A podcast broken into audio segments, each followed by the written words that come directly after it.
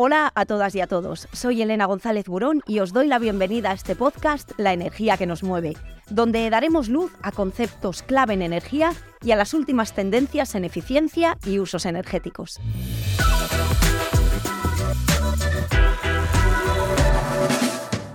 Hoy abordaremos una pregunta que seguro que os habéis hecho en alguna ocasión. ¿Puede la tecnología ayudarnos a mejorar la eficiencia energética de mi hogar?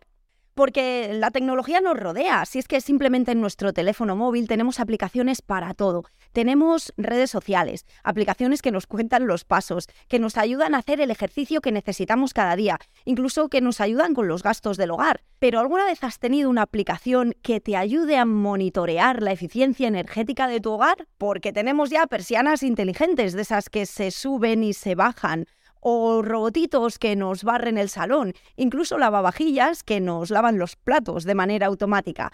También podemos utilizar esa tecnología para ayudarnos a hacer un consumo mucho más eficiente en nuestro hogar. Y para hablar de todo esto, hoy tenemos a dos expertos a los que quiero dar la bienvenida.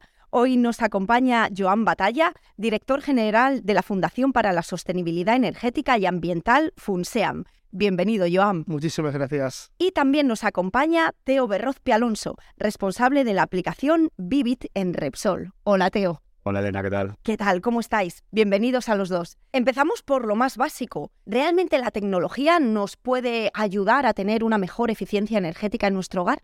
Sin duda, sin duda alguna. Tú ponías ejemplos muy claros y evidentes de cómo nos ha ayudado la tecnología en cada una de las facetas de nuestro día a día. Y el sector energético no es una excepción de la mano de la digitalización, de la innovación tecnológica, sin duda se van a incorporar y se están incorporando pues, nuevos desarrollos tecnológicos, nuevas aplicaciones que nos, nos, deben permitir ser más eficientes en nuestras pautas de consumo energético. Y ahí cada día, como tú decías antes, contamos con más dispositivos que los tenemos en nuestro hogar, aunque no lo sepamos. Yo compré recientemente un lavavajillas que aparte de lavarme los platos, se conecta a Internet y me puede avisar de si le falta el abrillantador o la sal. Y si ya lo trasladamos al tema del que estamos hablando hoy, también disponemos de termostatos inteligentes que son capaces de programar tu caldera para tener un mejor consumo o un consumo más óptimo, desde identificar patrones de cómo tú estás en tu casa cuando sales o cuando entras para encender, o sea, cuando sales a apagar la calefacción o cuando vas a acercándote a tu casa, encender esa calefacción o simplemente de detectar que has abierto una ventana para parar la calefacción. Siempre estos sistemas van a tratar de ofrecerte esa información para que tú actúes con, con, ese detalle que te están facilitando. O sea que al final los sistemas autónomos se nos están colando en casa aunque nosotros no nos demos cuenta. Pero, ¿qué características tienen esos sistemas autónomos? ¿Cómo nos pueden ayudar a ahorrar? Al final, los sistemas autónomos lo que hacen simplemente es identificar información que recogen del lugar donde se encuentren a través de sensores y son capaces de trasladar esa información en acciones o propuestas de acciones para que nosotros decidamos si queremos aplicarlas o no no van a decidir independientemente por nosotros.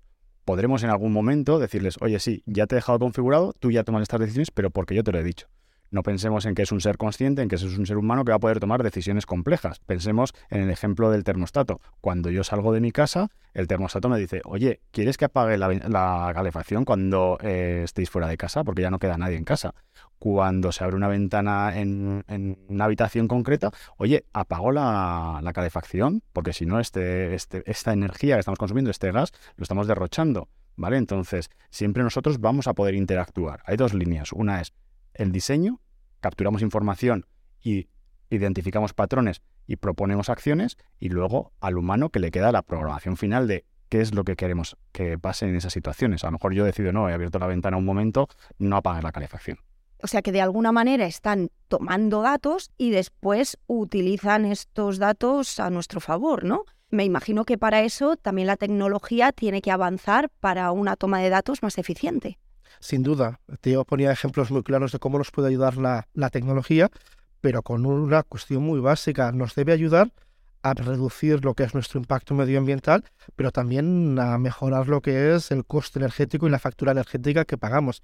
Y yo creo que un elemento muy sustancial de los cambios que se están produciendo y los cambios que se van a producir son todas esas aplicaciones que nos deben permitir el tema de un uso más eficiente de la energía, que nos permita reducir el impacto en nuestro bolsillo sin reducir nuestro confort y donde sin duda la tecnología permitirá el desarrollo de toda una serie de aplicaciones en beneficio del consumidor. Total, porque a todos ahora mismo nos interesa ahorrar en energía y sé que existen ya aplicaciones que van en esa línea. Teo, ¿nos puedes contar algo sobre Vivid? Eh, en nuestro caso, en, en, Vivid, estamos ofreciendo herramientas sencillas que van a permitir entender mejor ese consumo. Estamos hablando de que tú puedas ver a nivel diario y a nivel horario cuánta energía has consumido, cuántos kilovatios hora, pero no solo eso, sino cuántos euros significan esos kilovatios hora que has consumido en una hora determinada, para que tú puedas ver, oye, yo ayer puse la lavadora a las 3 de la tarde y se tradujo en estos euros. A partir de ahí, los clientes, los usuarios ya pueden tomar decisiones. Somos capaces también de desagregar, de desglosar el consumo en términos de qué dispositivo, qué electrodoméstico ha realizado ese consumo. Y desde ese entendimiento de cómo estás consumiendo, identificar, oye, quizás eh, comparando con el consumo de otros hogares similares, tu gasto en electricidad para calefacción, refrigeración, cocina, entretenimiento es demasiado elevado. Deberías tener o tomar alguna acción. En función de lo que sea, nosotros propondremos qué puede hacer. También permite identificar esos ladrones de energía, ¿no? Ese consumo en stand-by que no sabemos identificar. Ah, eso es importante, ¿eh? Claro. Porque lo tenemos alrededor todo el rato. Eso es. Entonces, jugando con estos elementos de, oye, ¿cómo consumo en cada hora? Qué electrodoméstico consume, cómo se traduce eso en coste económico, cómo compara esto con el consumo que yo he realizado en el pasado, el mes anterior o el mismo mes del año pasado, eh, y unido a mm, esas comparativas también con hogares de características similares que estén en tu misma zona geográfica, que tengan el mismo número de personas, somos capaces de extraer esas conclusiones y proponer esas recomendaciones para que nuestros clientes puedan ahorrar y también consumir más eficientemente. Qué bien, con una aplicación sencilla podemos llegar a ahorrar mucha energía. Eso es. ¿Y cómo estos cambios individuales al final se reflejan a gran escala?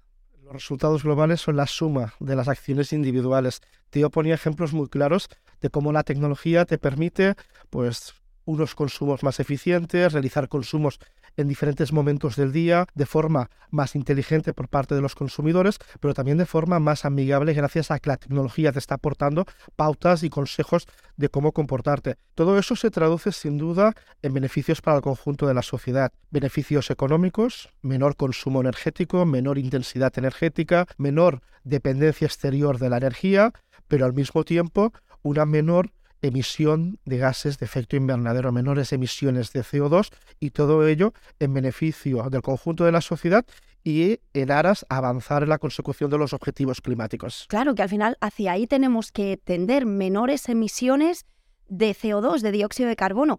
Y ahí entra el término huella de carbono, ¿verdad?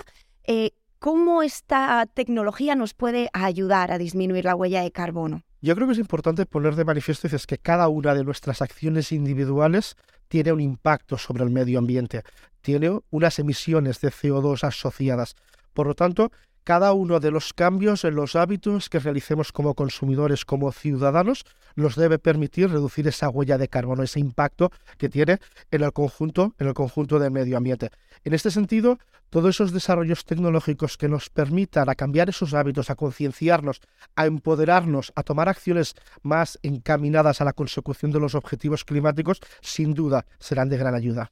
La huella de carbono es el impacto que tiene en el medio ambiente cada una de las acciones que realizamos en nuestro día a día, acciones personales o acciones en una empresa. Por ejemplo, si yo salgo de mi casa a tomar un refresco a un bar, eh, todos los pasos que voy a dar para consumir ese refresco tienen un impacto en emisiones de CO2. Si voy andando, las emisiones de CO2 son cero. Si voy en transporte público, tengo un poquito más de emisiones. Si voy en coche, tengo todavía más emisiones. Luego, además, cuando voy al, local y, ya voy a consumir ese refresco, tengo que pensar que ese refresco se ha fabricado en algún sitio. En ese proceso de fabricación también hay emisiones de CO2. Se tiene que transportar hasta el, bar o donde lo vaya a consumir. Evidentemente, ahí también hay una emisión de CO2.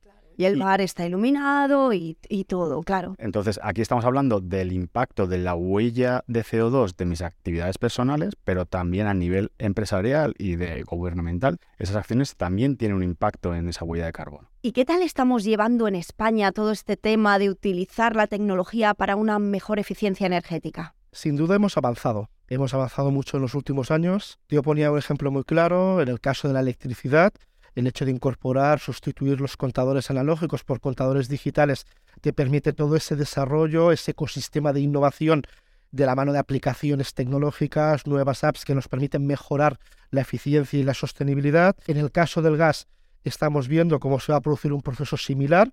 El gobierno acaba de aprobar la sustitución de esos contadores por contadores también inteligentes. En definitiva, avanzamos hacia un sistema conectado e inteligente que nos debe permitir abordar los retos del cambio climático. A nivel normativo, la ley de cambio climático ha sido un precedente que yo creo es muy destacable, un plan nacional integrado de energía y clima, pero todavía nos quedan retos por delante. Nos quedan retos para la consecución de los objetivos de eficiencia energética y sostenibilidad. Y también nos queda el reto de hacer partícipe a ese consumidor de ese proceso de cambio. Yo creo que es una de las cuestiones de las que tenemos que seguir hablando y donde sin duda yo creo que la empresa, sociedad, administración tenemos que empujar conjuntamente. Bueno, pues con ese con este mensaje nos quedamos. Tenemos que concienciarnos mucho más a nivel individual porque eso tiene una clarísima repercusión a nivel global y la tecnología nos puede ayudar muchísimo en esto. Así que, Joan, Teo, muchísimas gracias por habernos acompañado hoy y nos quedamos muy pendientes de cuáles van a ser esos avances en tecnología que nos van a permitir ser muchísimo más sostenibles. Y recordad que podéis escuchar el resto de nuestros episodios en vuestra plataforma de audio favorita para seguir aprendiendo de la mano de Repsol. Hasta la próxima.